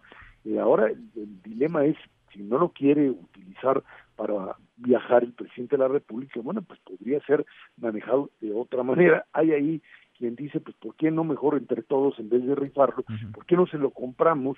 Que es mucho más fácil, o sea, pagamos el arrendamiento. ¿Y se lo regalamos al presidente? Y se lo regalamos para que pueda viajar, mm. no va a quererlo, pues entonces finalmente que haga otra cosa. Yo creo que en el fondo esto tiene otra línea ya, tratando de ser más serios, porque esto juega en otro nivel. Lo, de lo que en verdad está sucediendo es que este tema del avión le da, le da al presidente de la República para pues seguir explotando una beta muy importante que es esta idea de pues eh, ahora sí que lucrar con el lujo, si se puede decir eso. Y para desviar la atención también, Esra, de otros temas, de otras crisis. Bueno, pero eso, lo que pasa es que eso le va a aparecer, o sea, más allá de que pueda tratar de desviarlo, es el hecho de que si como él se presenta todos los días en la mañanera, Manuel, ahí pues le van a preguntar del tema de los medicamentos, le van a terminar a preguntar del tema de las pensiones, le van a preguntar del tema de lo que tú quieras. Y entonces, tú lo puedes desviar si tú de repente sales con un tema como del avión y lo dejas pasar dos o tres días, pero si tú todos los días estás en la mañanera, pues por más que lo quieras utilizar para desviarlo, al día siguiente el tema de medicamentos o el tema de pensiones o el tema de inseguridad te va a volver a aparecer. En todo caso, esto funciona porque le atrae al presidente de la República una gran cantidad de adeptos que ven que eh, siguen metido en este tema específicamente de la austeridad y de demostrar lo corrupto que eran las administraciones anteriores porque usaban el avión. Ahora el avión es símbolo, como símbolo lo sabe explotar. Sí, sí, el presidente dice que, que lo va a rifar, pues lo va a rifar, es, es decir, cuando dijo que iba a haber consulta para ver si se hacía o no Texcoco, algunos lo pusieron en duda, dijeron no, a lo mejor y, cambia la mera hora de decisión, pero si el presidente dice, pues lo hace, y si dice que va a rifar el avión, Esra lo va a rifar. Está bien, pero ahí el problema es otra vez quién se lo queda o, o quién eh, eh, qué es lo que hacen con, con, con eso. Una cosa es que tú hagas una encuesta patito para finalmente tomar una decisión o ejecutar una decisión que ya tomaste a priori y otra es qué haces con el avión porque bueno, pues se lo saca tal o cual persona y esa persona pues tiene un problema serio, pues no se va a poder quedar, eh, eh, tendrá que dejarlo para que el propio gobierno sea el que eventualmente lo venda, y, eh, sigues con el mismo problema, o sea, aquí hay, hay, una cosa que se llama realidad y frente a eso nos puede echar uno para atrás. Tú puedes cancelar los proyectos que te peguen la gana, hundir al país hasta donde se te dé la gana si es que te lo, el, aparato económico te lo resiste y luego ya eso es otro, problema, pero lo que no puedes hacer es derribarlo y que en una de esas pues resulta que gane. Hay otro. Pero lo va a rifar, ¿verdad? O sea, si dice el presidente que lo va a rifar, va a rifar el avión. Está bien, lo vas a rifar, ¿no? que dime cómo le vas a hacer para que la Lotería Nacional primero lo pueda hacer. Hay cuestiones técnicas que tendría que modificar en leyes.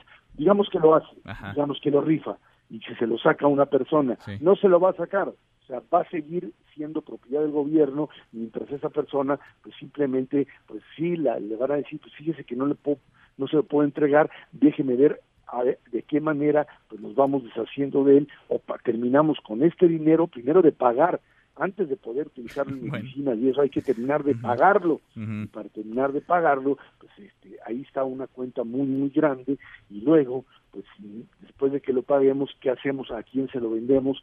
¿O cómo lo manejamos? Entonces tú no comprarías, Esra, uno de los 6 millones de cachitos, de aquí No, yo creo que no. Además, no hay cachitos, no hay, no hay forma de vender 6 millones de cachitos y esto no es, pues si no es en Chile, me otra es simplemente una rifa que para hacerla requerirías básicamente algo así como de una eh, estructura nacional que pudiese generar, no cachitos de lotería, porque ni siquiera en el premio mayor tienes esa cantidad, sino algo así como una, eh, ¿no te imaginas la urna, cómo le van a hacer de 6 millones? Bueno, te imaginas el tamaño de urna, cierto. No, sí está. no, no, no, seamos serios, creo que esto va por otro lado, y bueno, en una de esas lo que está pidiendo es finalmente que empresarios lo saquen del, del hoyo y le digan, a ver, dejemos esto, compremos el avión, o le pagamos el arrendamiento, pues algo que pues eh, está bastante difícil, pero creo que el país tiene otras cosas mucho más importantes de las cuales estar preocupado que la venta de un avión presidencial. Veremos, Ezra, y lo seguimos platicando contigo. Gracias. Claro que sí, hasta luego, buenas tardes. Ezra Chabot, que no va a comprar, nos quedó más que claro un cachito en la rifa del avión presidencial. Me da gusto saludar en la línea telefónica al coordinador de Morena en la Cámara de Diputados, al diputado Mario Delgado. Mario, ¿cómo estás, diputado? ¿Cómo te va? Hola, ¿cómo estás? Bien, muy bien. Tú sí, tú sí comprarías, ¿no? Me imagino, tú ya lo has dicho, tú sí comprarías cachitos. Ahora hablamos... Que lo voy a entrar en una serie completa. Una serie completa. Son que como 10 mil pesos, ¿no? La serie son 20 cachitos. Si salen a 500, pues sí, serían 10 mil pesos. Bueno. Entonces tú sí. Y los diputados de Morena también. voluntario. Voluntario, voluntario. bueno. Muy bien, diputado Mario. Entonces tú sí vas con, la rifa. Oye, te buscábamos para hablar de este periodo de sesiones que recién comenzó y que comienza movido con una agenda cargada. ¿En dónde están las prioridades de Morena para este periodo que recién comenzó? Mira, vamos a empezar, Manuel, con la reforma al artículo 4 constitucional para que los programas de bienestar se vuelvan derechos sociales eh, garantizados en, en la Constitución. Es una ampliación de derechos sociales en nuestra Constitución eh, estamos hablando de la, que los adultos mayores tengan derecho a una pensión no contributiva eh, cuando cumplan 68 años.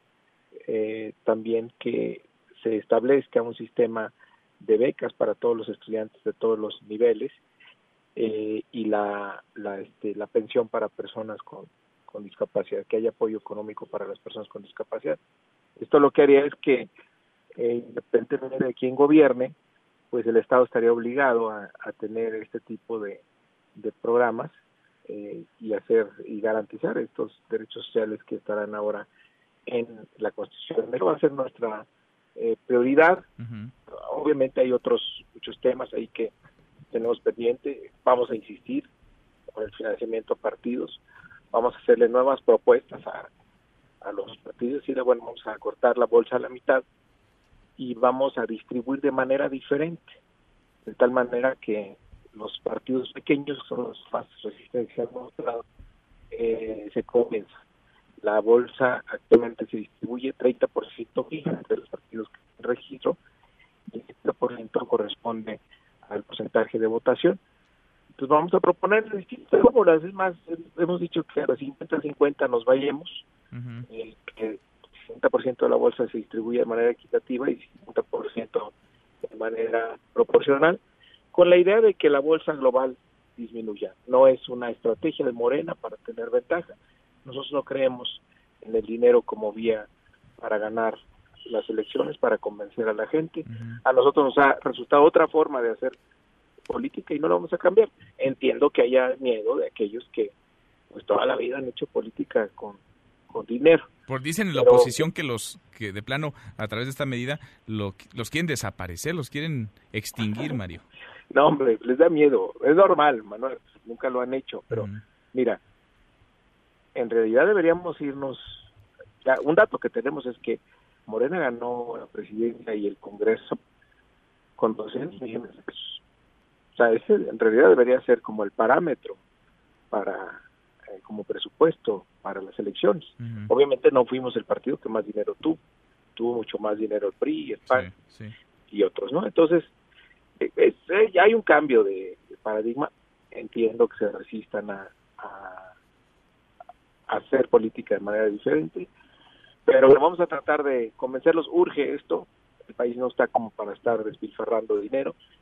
Hay que tomar en cuenta también el dato de que hay financiamiento también local en los estados y que equivale por lo menos a otros 5 mil millones, más las prerrogativas de radio y televisión, que si las monetizamos son otros 5 mil millones de pesos. Entonces, estamos hablando que de un presupuesto de 15 mil, nuestra propuesta es disminuir 2.500, o sea que no, nadie se quedaría en el, en el desamparo, pero sí iríamos en la dirección correcta. Bien, es uno de los temas, la reducción del 50% del financiamiento de los partidos políticos, esto de lo que nos hablas ya, elevar a rango constitucional la política social del gobierno federal. También en este periodo, diputado, Mario, estoy platicando con Mario Delgado, el coordinador de Morena en San Lázaro, pues eh, deberá seleccionarse a integrantes del Consejo General del INE y eso ha puesto nerviosos a varios porque dicen es que Morena como tiene un aplanador en la Cámara de Diputados pues va a poner a sus alfiles, va a poner a personajes cercanos a ellos en un órgano autónomo, independiente, el Instituto Nacional Electoral. ¿Cómo ves ese tema? Y sí, Morena va a colocar, podría colocar piezas que le sean afines al proyecto del presidente López Obrador, al proyecto político que ustedes manejan, Mario no nos interesa eso, Manuel. Lo que queremos es que lleguen personas eh, honestas, con un gran compromiso eh, democrático. Y también, bueno, también que no estén, que estén en favor de la austeridad republicana, ¿no? Eh, que estén pues, defendiendo salarios superiores al presidente de la República, como desafortunadamente actualmente 300 salarios del INE están parados para ganar más, ellos consideran que su labor es más complicada que la del presidente. Entonces necesitamos personas con una convicción democrática probada, con una honestidad también que sea este, evidente y, bueno, si de paso, y con experiencia me imagino, ¿no? En el tema en el tema electoral, con buenas credenciales. Que tenga experiencia, por supuesto, experiencia profesional en, el, en, estos temas, pero que hay, lo que importa es que tenga una convicción eh, democrática y honestidad, porque queremos que esa institución pues siga garantizando elecciones limpias, transparentes y equitativas. ¿No habrá reparto de cuotas? ¿Te tocan tres a ti, uno a ti? Pues así, o así se usaba en el pasado cuando otros partidos tenían eh, la mayoría. Nosotros vamos a ir a un proceso eh, transparente buscando los mejores perfiles. Pues Mario, diputado, yo te agradezco mucho esta primera conversación de este nuevo periodo que recién comenzó el pasado fin de semana y vamos platicando en el camino. Gracias como siempre.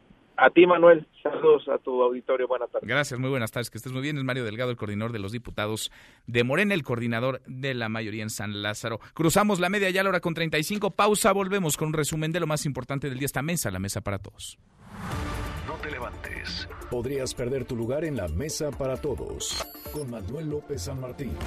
Regresamos. Protestan contra el líder sindical afuera de Palacio Nacional. Trabajadores que pertenecen al sindicato de la Secretaría de Salud solicitan que el gobierno intervenga en los actos de corrupción que hay en el Instituto Nacional de Rehabilitación. Seguimos, volvemos a esta mesa, la mesa para todos, cruzamos la media ya, la hora con 36, vamos con un resumen de lo más importante del día. Resumen. Entre polémica y ruido, se armó muchísimo ruido en torno al tema. El gobierno del presidente López Obrador negó que las pensiones del IMSS para los trabajadores que cotizaron entre 1973 y 1997 se vayan a recortar de 25 a 10 salarios mínimos. Zoe Robledo, el director del Instituto Mexicano del Seguro Social, lo explicó así hoy tempranito en la mañana. Escuche no es de aplicación del Seguro Social, es decir, no es de aplicación obligatoria. No significa esto que estemos en un desacato, ni mucho menos. Simplemente no aplica al Seguro Social. Y en ese sentido, sí decir que eh, pues nosotros vamos a seguir calculando las eh, pensiones de las personas que están en este modelo de transición entre la ley del 73 y la ley del 97 en 25 salarios mínimos, como se ha hecho durante los últimos años. Bueno, ¿y Jalisco aceptó a destiempo o pues ya a contrarreloj, según quiera verse, un acuerdo de coordinación con el Instituto de Salud para el Bienestar, con el INSABI, este que sepultó al Seguro Popular, pero con algunas variantes. Es la voz del gobernador de Jalisco, Enrique Alfaro. Jalisco quiere apostar a que el modelo de compra consolidada que plantea el presidente de la República pueda hacerse en todo el Estado. Es decir, lo digo para que se entienda, Jalisco no quiere comprar medicamentos, que los compre la federación que los compra al mejor precio y en las mejores condiciones. Pero lo que estamos dejando es una cláusula que nos permita, en caso de que haya retrasos en la compra de medicamentos, pues poder salir al quite nosotros y resolver alguna contingencia. Bueno, y al momento quedan pendientes todavía los estados de Aguascalientes, gobierna ahí el PAN, Baja California Sur también el PAN, Guanajuato también del PAN y Nuevo León allá gobierna, es un decir, el Bronco, Jaime Rodríguez Calderón. Ellos han dicho que no se unen al INSABI, tendrían que buscar sus propios medios para ofrecer servicios médicos gratuitos. Sin embargo, el viernes de la semana pasada, acá en esta mesa para todos, recién concluyó una reunión con el secretario de Salud, Jorge Alcocer. Hablamos con Martín Orozco, el gobernador de Aguascalientes, que no se ha adherido al INSABI y quien además encabeza a los gobernadores del PAN. Esto nos decía el viernes, el último día para adherirse al INSABI, el gobernador Martín Orozco. La verdad es que vengo saliendo de una reunión, estuvimos toda la mañana trabajando desde ayer y hoy en la mañana trabajando con el equipo técnico de la Secretaría de Salud y, se ha tomado un gran acuerdo para, para este país, para los mexicanos, los mexicanos y hay una adhesión al INSABI por parte de los nuevos gobernadores. ¿Hay una adhesión? Sí, con una adhesión al INSABI, con algunas variantes. Se habían adherido al INSABI, es la voz de Martín Orozco, gobernador de Aguascalientes, el viernes, así lo habían pactado. ¿Algo cambió, algo pasó o algo no se ha firmado, no terminó de aterrizarse? Vamos a ver qué pasa en las próximas horas. Por lo pronto, eso es del viernes 31 de enero, último día para adherirse al INSABI. Hoy, 4 de febrero, pues Aguascalientes, Baja California Sur, Guanajuato, estados panistas no se han adherido, tampoco lo ha hecho el estado de Nuevo León. Una buena en el conflicto de la UNAM, la Prepa 2 fue ya entregada y mañana va a reanudar clases, siguen cerradas la Facultad de Filosofía y Letras, también la Facultad de Ciencias Políticas y Sociales y las preparatorias 3, 6, 8 y 9. Antes, tempranito, alrededor de las 5.30 de la mañana, un grupo de encapuchados y encapuchadas intentó cerrar la Facultad de Derecho en Ciudad Universitaria. Fue impedido esto por maestros del plantel. Habla el director de la Facultad de Derecho, Raúl Contreras. Yo sostengo que no son estudiantes porque hablaban a puras groserías y ofendían a todos los que estábamos aquí. Rompieron la pantalla, le aventaron pintura a los profesores y la verdad es que pedimos diálogo, la, comunidad abrió la puerta y estamos todos adentro. Yo les pido de favor que entren a clase, que lo reporten y que ustedes no permitan que personal ajeno cierre la facultad. Bueno, impidieron la toma y eso porque madrugaron, llegaron ahí 5.30, 6 de la mañana. De otra forma estaremos reportando una facultad más tomada en paro. Alumnos de varias escuelas de la universidad, de la UNAM, se concentran ya en el Parque La Bombilla. ¿Comenzaron o no ya esta movilización, esta marcha hacia Ciudad Universitaria? Adrián, Adrián Jiménez, platícanos. Buenas tardes. Buenas tardes, Manuel. Efectivamente, pues aún no comienza, ya llevan 40 minutos de retraso. Son alrededor de 80 estudiantes de las preparatorias 6, 8 y 9 así como de las facultades de Artes y Diseño, Filosofía y Letras y Ciencias Políticas y Sociales, que se concentran en el Parque de la Bombilla, exactamente en lo, a los pies del monumento a Obregón y para marchar rumbo a Rectoría en Ciudad Universitaria, donde se prevé hagan este meeting para entregar a las autoridades universitarias y dar lectura a sus distintos pliegos petitorios. En estos momentos los jóvenes realizan algunas pancartas, podemos observar que en su mayoría son mujeres y muchas de ellas vienen embosadas. Son unos 40 policías capitalinos que también ya se encuentran en este lugar para resguardar la movilización, así como elementos de tránsito, mientras que en Ciudad Universitaria elementos de vigilancia UNAM y protección civil también ya están a la espera de que arribe el contingente de estudiantes. Manuel Auditorio, es la información que les tenemos al momento. Gracias, muchas gracias Adrián. Buenas tardes. Muy buenas tardes. Última oportunidad si el avión presidencial no se vende esta semana, si no sale, si no hay una buena oferta sobre la mesa, va a ser rifado la voz del presidente de la mañanera. Imagínense que no lo podemos vender por ser tan extravagante. Por eso ya estamos resolviendo cómo lo vamos a rifar. Si en estos días no se anima nadie, voy a utilizar estos tres días para decir tercera llamada, tercera llamada, este, porque si no, va la rifa. Va la rifa y a juntar, a ahorrar para los cachito, si no nos mueven el precio. El presidente había anunciado ya de a 500 pesos el cachito, la serie de 20, 10 mil pesos, 6 millones de cachitos. A ver si con eso sale de una vez por todas ese avión que, ojo, permanece estacionado y costándonos a los mexicanos, permanece parado en un aeropuerto en California, en los Estados Unidos. Siguen las malas noticias para la economía de nuestro país. La calificadora Moody's recortó de 1.3 a 1% el pronóstico, su pronóstico de crecimiento para este 2020. Hasta aquí el resumen con lo más importante del día.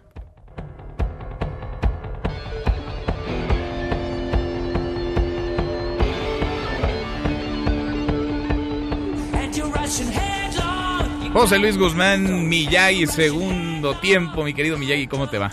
Muy bien, Manuel, ¿y a ti? Iba a decir segunda llamada, pero no, las llamadas las hace el presidente para la rifa del avión presidencial y ya va en la tercera. ¿Qué estamos escuchando, Miyagi? Estás escuchando la inconfundible voz de Freddie Mercury. Sí. En el último disco que grabó con Queen y que hoy cumple 19 años. ¿Hoy? Hoy. Se llama Innuendo. El disco aparece el 4 de febrero de 1991 y es la última grabación de Mercury, quien ya estaba muy mal por complicaciones por el síndrome de inmunodeficiencia adquirida y estuvo grabando lo más que pudo. De hecho, hay declaraciones muy conmovedoras de, tanto de Brian May como de Roger Taylor que él tomaba vodka, bazones de vodka, sí, tal cual como si fuera agua, para poder permanecer consciente y grabar lo más que pudiera. De Oye, hecho, para todos cumple 29 años. No, en el 91. 91, cuéntale. Dos- 2001. 2001. 2000. Ay, sí, cierto. Ay, A ver, perdón. pásale una calculadora, un abaco aquí a. Por eso, estoy, por eso estudié ciencias de la comunicación. 29, ¿no? 29, 29 años. años. Qué barbaridad. Bueno, sí. Casi 30 años del último disco 30, de Queen. casi Digo, 30. estaba tan malo, tan malo que, que él les decía, mándenme todo lo que puedan yo voy a seguir grabando hasta que me desangre. Y fue literal. De hecho, casi poquito más de nueve meses después de que se lance este disco, Mercury muere, Ajá. ya por, por complicaciones de su enfermedad. Ahí ya no había presentaciones de Queen. No, ya no. Ya. De hecho, desde, desde el anterior disco que se llamaba The Miracle, eh, ya habían dejado las presentaciones en vivo, del 87. Ya no se presentaba Mercury, ya no salía a ningún lado. Grababan, sacaban el disco. Grababan y adiós. Hasta ahí. Era, era, y es uno de los mejores discos de Queen. Quizás es un cierre perfecto para una de las grandes carreras de la historia del rock. Vámonos a pausa con esta. Así es. Gracias, Miyagi. Gracias a ti, Manuel. Al ratito te escuchamos a las 7 charros contra gangsters. José Luis Guzmán, Miyagi. Pausa y volvemos. Hay más en esta mesa, la mesa para todos.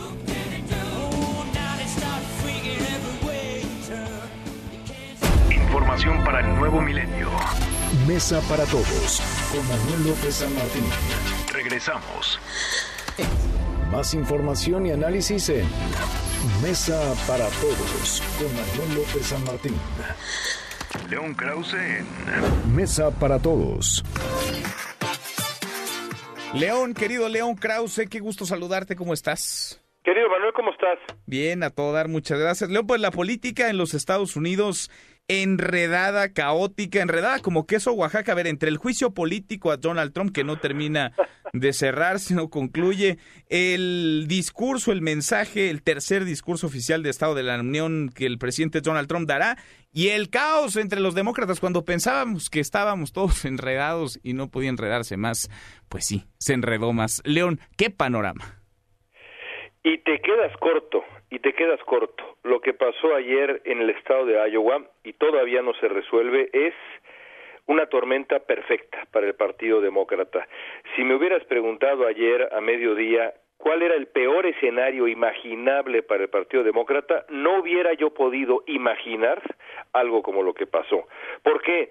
Bueno, porque eh, la confusión eh, mayormente inédita alrededor de los resultados finales en el estado de Iowa no solamente pone, pone en duda el proceso demócrata en su principio, sino también eh, eh, resta legitimidad a la eh, democracia estadounidense en un momento en donde hay personas sin duda alguna interesadas en que, en que así suceda y va a sumar tensión dentro del Partido Demócrata. Ya hemos dicho muchas veces cómo el sueño de Donald Trump es enfrentar a un candidato demócrata que emerja con la nominación después de un proceso que fracture al partido que lo divida eh, y lo que lo que vimos el día de ayer y seguimos viéndolo porque todavía no tenemos resultados es una tormenta perfecta. Para Donald Trump sin embargo el principio soñado de verdad no podría haberlo escrito eh, eh, ni siquiera el, el, guionista más afín al presidente de Estados Unidos. Y le cae como una bocanada no de aire fresco además en el momento convulsionado por el que atraviesa. Problemas técnicos que impiden publicar los resultados de los demócratas. No sabemos entonces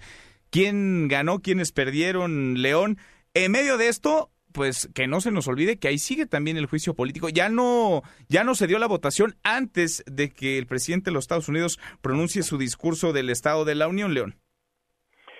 No, pero quizá, quizá dada la situación, eso incluso le, le, le, beneficia a Donald Trump. Es decir, el día de hoy por la noche va a, presentarse frente al Congreso. Seguramente veremos un informe a la nación eh, muy combativo eh, a, ver si Donald Trump aguanta, por ejemplo, la, la, tentación de burlarse de los demócratas, no solamente por el proceso de destitución, sino también por lo ocurrido ayer en Iowa, eh, y después será, será exonerado, seguramente al día siguiente será exonerado, así que va a ser una semana soñada para el presidente de Estados Unidos, en gran medida eh, por los errores cometidos por el Partido Demócrata, que eh, eh aceptó eh, entregar resultados y procesar resultados de una manera como no se había hecho antes a través de una aplicación, por las exigencias específicas, eh, por cierto, de la campaña de Bernie Sanders, en fin, eh, eh, aceptaron o decidieron innovar en el momento más inapropiado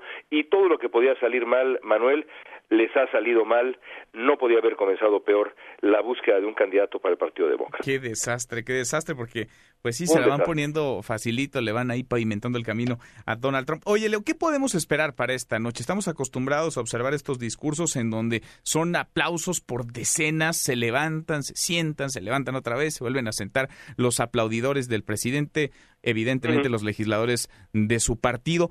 ¿Qué podría venir en medio de esta convulsionada, eh, digamos, grilla que se vive actividad política en los Estados Unidos, en medio del juicio, en medio de unos demócratas muy fragmentados? ¿Podría recibir también abucheos Donald Trump?